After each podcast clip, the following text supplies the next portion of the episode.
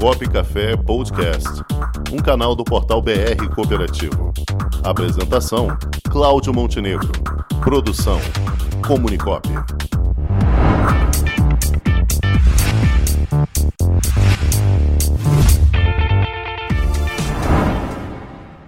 Então, direto da junta desta semana, vamos mais uma vez receber aqui a advogada e julgadora singular da JUSERJ, Junta Comercial do Estado do Rio de Janeiro, a doutora Paola Jacob.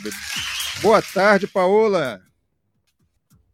Olá, boa tarde. Ela, e, Paola Jacob, direto da ah, Junta. junta. E Paola? Tudo bem, boa tarde a todos. Desculpa aí, às vezes tecnologia mais atrapalha que ajuda. Isso nós estamos vivendo modernamente mais do que nunca, porque antes você conseguia resolver. Nos primórdios você tinha os programas ao vivo, ou depois as coisas foram se adaptando para, para tudo automático, só que voltamos agora ao, ao momento do ao vivo, em todas as searas. Passamos e pelo telefone. Passamos pelo telefone e agora estamos voltando para cá. Paola, hoje você tem a companhia aqui de, também de uma colega advogada, a doutora Adriana Amaral, que é responsável pelo quadro Questão Cooperativa, nos, nos dando prazer de sua presença aqui hoje no programa Cop Café. Vai nos ajudar aqui a conduzir e lhe acompanhar aqui no seu quadro direto da Junta.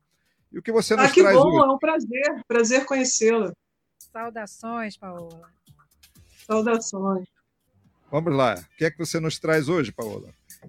Bem, surgiu uma dúvida, né? Um ouvinte entrou em contato e perguntou se era possível, na junta comercial, o arquivamento da Assembleia Geral Ordinária junto com a Assembleia Geral Extraordinária.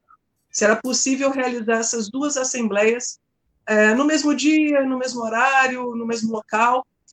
E aí sim é possível você realizar essas assembleias né, no mesmo dia, não, sem problema algum. Não há é, nenhum óbito legal, nenhum, não há nenhum impedimento legal, e inclusive você pode arquivar essas duas assembleias dentro da junta comercial num único documento.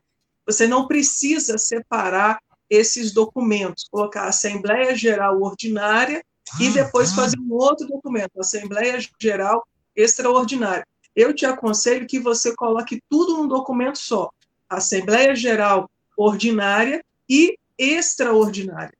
E aí você delibera, claro, lembrando sempre né, que a Assembleia Geral Ordinária ela tem a competência dela, ou seja, os assuntos que podem ser tratados na Assembleia Geral Ordinária, como, por exemplo, prestação de contas, você fazer a eleição da diretoria ou do conselho de administração, do conselho fiscal, por exemplo, e outros assuntos que forem pertinentes.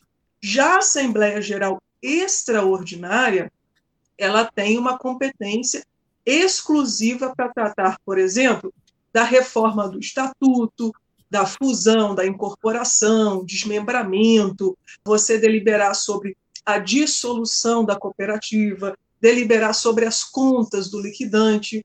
Então, cada uma com o seu assunto específico, com o seu tema específico, mas é plenamente possível e, inclusive, se a cooperativa, por exemplo, perder o prazo legal para a realização da Assembleia Geral Ordinária, ela pode colocar os assuntos dessa Assembleia Geral Ordinária dentro da Assembleia Geral Extraordinária. Isso é possível. Agora, fica um alerta. E isso eu vi, eu peguei dois casos desse aqui na Junta Comercial na semana passada. Quais? Fizeram uma Assembleia Geral extraordinária deliberando sobre a reforma do Estatuto. E isso está correto, beleza, não tem problema nenhum.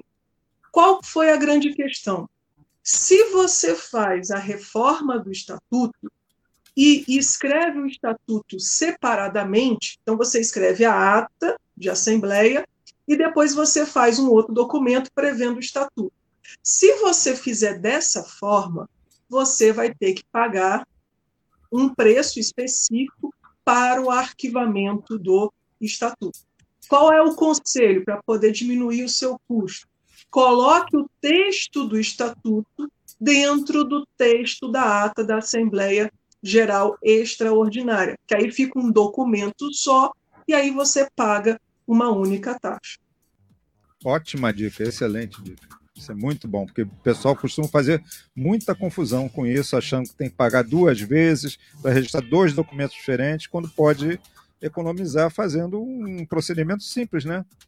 É, porque aqui na Junta do Rio, nós sempre tínhamos o seguinte posicionamento.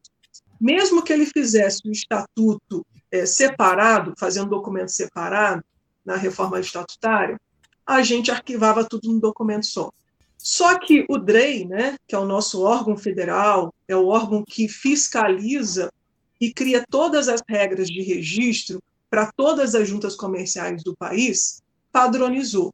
Como assim ele padronizou? Ele determinou que se você fizer essa reforma estatutária e escrever o estatuto à parte, ou seja, fora do texto da Assembleia Geral Extraordinária, como é um documento novo, você deverá pagar o preço para arquivar esse estatuto. Então, por isso eu estou dando essa dica, porque antigamente a gente aceitava dessa forma.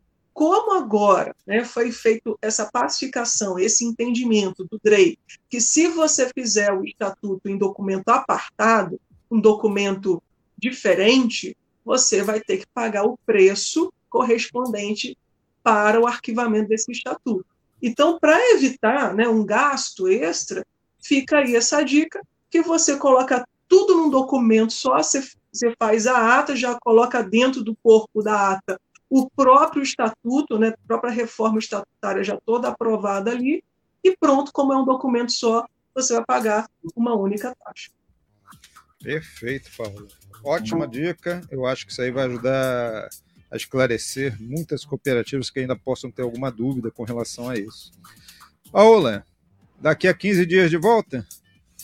Isso, daqui a 15 dias de, de volta, e se Deus quiser, já vai ter resolvido aquela novela, né, da medida provisória 1040, que eu falei que ela seria, o prazo final, né, para ela ser aprovada, seria dia 9 de agosto porque me disseram que não entraria no cálculo desse prazo as férias do Congresso Nacional. Só que depois falaram, não, ela entrou, entrou o cálculo dessas férias do Congresso Nacional, então ela foi postergada o prazo para ela ser transformada em lei até o dia 26 de agosto. Então, eu acredito que daqui a 15 dias eu já tenho uma decisão, uma informação precisa se a medida provisória 1040 foi convertida ou não em lei, ao que tudo indica ela será, porque ela já está aguardando a sanção do presidente da República. E aí vamos aguardar as cenas dos próximos capítulos, e aí eu já trago essa notícia que eu acredito que vai ter que ter. Ou ela vai ser convertida ou não vai ser convertida. Aí eu é, trago é, é. Essa, essa questão para vocês, porque impacta a questão da cooperativa. Perfeito. Paola Jacob, advogada e julgadora singular da Juscerja, no quadro Direto à Junta, voltando daqui a 15 dias novamente. Obrigado, Paola. Até a próxima. Tchau, obrigado. Um beijo para todos. Tchau. Okay, tchau. Com o esporte aprendi que cooperar é a grande sacada e que as maiores vitórias vêm quando a gente se une. No cooperativismo também é assim. Mais do que um modelo de negócio, o COP é um jeito diferente de empreender e está espalhado por toda parte do campo à cidade, nos produtos e serviços, facilitando a nossa vida e gerando renda para muita gente. O Guga Kirten e quase 15 milhões de brasileiros já são COP. Vencer você também. Tudo ao seu redor já é. Somos.cop.br